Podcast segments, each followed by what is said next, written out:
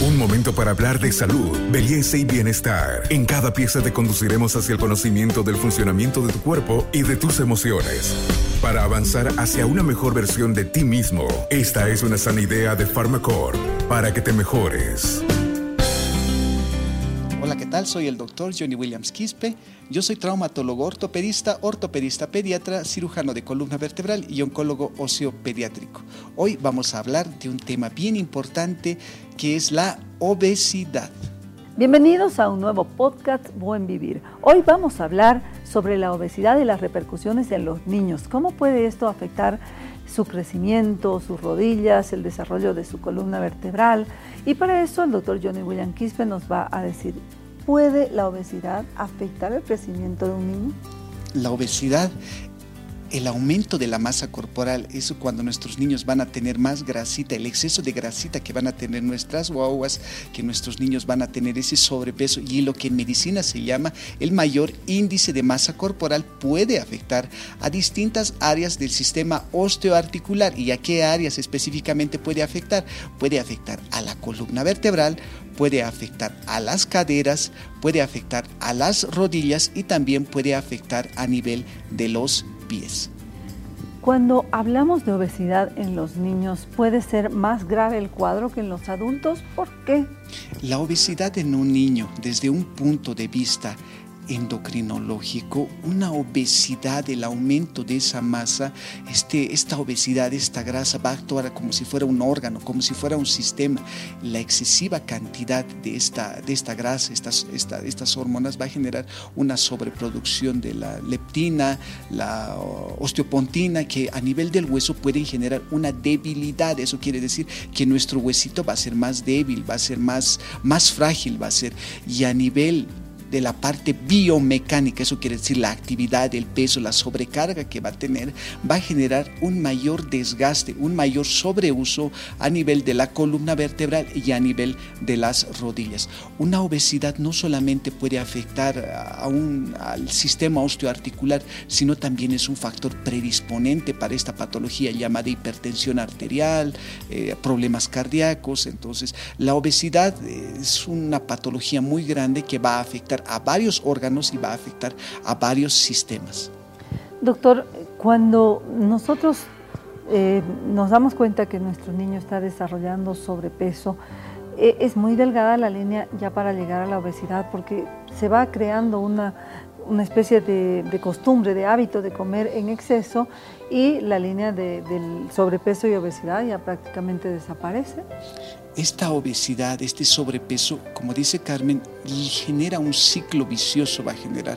¿Por qué? Porque está la persona, el niño, empieza a alimentarse más, entonces va a tener ese hábito de, comer más. Eh, de saciar un poquito más la parte del apetito. Entonces, realmente es un ciclo vicioso es, y ese ciclo vicioso pues tenemos la responsabilidad nosotros los papás de ir cortando y de ir alineando y de ir dando educación enfermedades relacionadas a la obesidad en su campo, doctor, traumatología y ortopedia. ¿Afecta de qué modo, por ejemplo, al pie plano? ¿Tiene afectación? ¿Tiene repercusiones? ¿Qué enfermedades se desarrollan? Mamás, cuando van a la consulta externa o se han dado cuenta que sus niños que tienen sobrepeso están gorditos, tienen sus lonjitas grandes, se han dado cuenta, mamás, que cuando pisa el piecito como si, como si lo botara más o menos el piecito medio chueco. Y hay mamás que dicen, está desgastando la parte interna del zapato, la parte interna, la única parte que desgasta. Agarran su zapato del niño, de la guagua, agarran y su zapato de la parte del talón está chueca. Y esto es porque por el sobrepeso que tiene el niño. ¿Genera un pie plano el sobrepeso? Sí, va a generar por un factor biomecánico. ¿Qué quiere decir esto? Nosotros tenemos un arquito en el pie, tenemos una, nuestro arquito, arquito longitudinal interno se llama en medicina. Este sobrepeso, esta sobrecarga, este exceso de peso y esta obesidad va a disminuir este mi arco longitudinal interno y la guagua camina como si estuviera cacheteando el piso y al cachetear el piso con los pies, este niño o este, esta guagua o este joven se va a quejar sobre todo de dolor nocturno a nivel de las piernas y a nivel de las rodillas. Es por eso que las guaguas no pueden caminar. Dicen, camino una, dos, tres cuadras. Mi guagua tiene esa necesidad de sentarse. Entonces, hay una alteración que es a nivel del pie, secundario a una obesidad o a una sobrecarga. Este podcast es una sana idea de Pharmacorp. Doctor, entonces no es que el sobrepeso en los niños pasa desapercibido, puede llegar a acelerar varias, varias eh, degeneraciones en, la estructura ósea, pero además en el tiempo puede tener factura, puede, por ejemplo, afectar en su crecimiento óseo. Eh, ¿Qué es lo que puede pasar en este aspecto? Consecuencias de la obesidad con el futuro. ¿Cuáles pueden ser los problemas a futuro? Si mi niño está pisando chueco, el pie plano se le puede quedar, para siempre se le queda.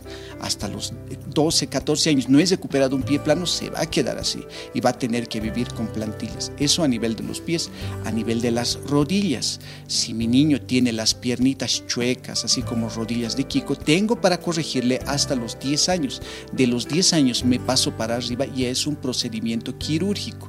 Y otra consecuencia u otra complicación que puede generar ahí a futuro es la famosa artrosis de la rodilla a nivel de las caderas. Si tengo sobrecarga, tengo exceso de peso a nivel de las caderas, lo que voy a generar es una artrosis temprana en mi niño, en mi joven o en mi niño. Y también existe una enfermedad que se llama sinovitis transitoria cuando van donde el doctor en la radiografía no se encuentra nada, pero es un niño gordito, es porque la cápsula está inflamada. Y, otra, y otro problema también que puede presentarse a nivel de la cadera es el deslizamiento epifisiario capital femoral. ¿Qué quiere decir esto? Nosotros tenemos una bolita en la cadera que es el núcleo de crecimiento. Por el sobrepeso, esta bolita puede moverse, puede deslizarse, es decir, puede luxarse. Entre dos huesos que está el cartílago de crecimiento, se desplaza, se luxa y se muere. Y de ahí las guaguitas se quedan eh, claudicantes. Y en términos comunes, lo que nosotros conocemos está cojito. Doctor, y a veces los padres jugamos un papel importante porque expresamos amor a nuestros niños dándole gustos en todo, especialmente en comida, ¿no? Sin saber que este nuestro amor, esta dedicación en el tema de comida, puede causarle un daño al niño. ¿Qué hacer? ¿Cuáles son las soluciones que usted recomienda para que se puedan asumir a tiempo? Es un tema que estábamos platicando, es a veces nosotros tenemos culpabilidad, los papás eh, les llevamos a nuestros niños, ven hijito, vamos a comer helado, vamos a comer hamburguesa. Es una forma de, aliviar esa culpabilidad dándole alimentos, dándole dulces, en sobre, en exceso. Obviamente una guagua puede comer, puede este, comer sus gustos, pero debe ser de forma educada, debe ser de una forma eh, limitada. Siempre estábamos platicando darle a nuestras guaguas la mayor cantidad de, de, proteínas y no tanto así de carbohidratos, es decir, aumentar la carga de proteínas y la menor carga de carbohidratos. Y lo que hace rato estábamos platicando es que, por ejemplo, siempre se recomienda a los niños eh, no darles tanto el azúcar, no darles tanto la masa, no darles tanto las cosas fritas, sino dándoles cosas saludables. Y llevándolos o impulsándolos a que hagan algo de deporte. El sedentarismo está convirtiéndose en el peor enemigo de nuestros niños, especialmente cuando se han declarado como mejores amigos del celular, la tablet, la computadora, ¿no? Es decir, sí, es verdad. El sedentarismo es también un causante de la obesidad. En este caso del sedentarismo, pues impulsarles a nuestros niños o jóvenes a hacer la mayor cantidad de actividad física, deportes, gimnasia.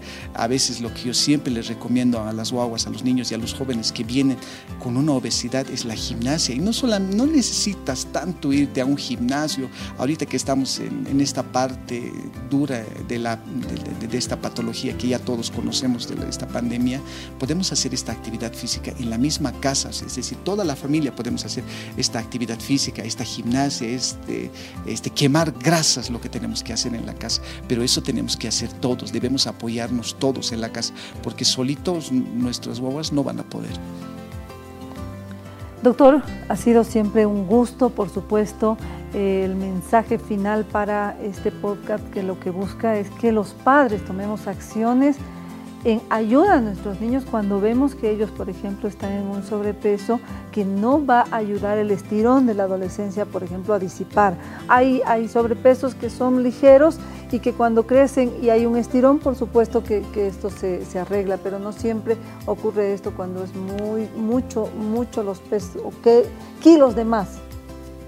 la recomendación que para todas las mamás y para todos los papás, uno ya sabe cuando nuestras uvas están gorditas, eh, es verdad, debemos llevarlo a nuestro doctor, que lo controle, que lo vea, pero nosotros tenemos que actuar. ¿Cómo vamos a actuar?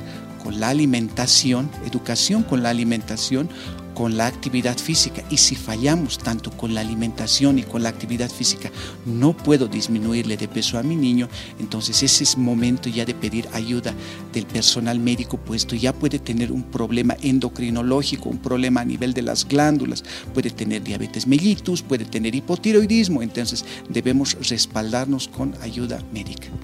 Soy Carmen Milgar, gracias a ustedes por habernos acompañado en este capítulo dedicado a la obesidad infantil. Con nosotros será hasta nuestro próximo podcast. Hasta aquí llegamos hoy. Síguenos en nuestras redes sociales de Facebook, Instagram y en nuestra revista digital Buen Vivir. Esta es una sana idea de Farmacor.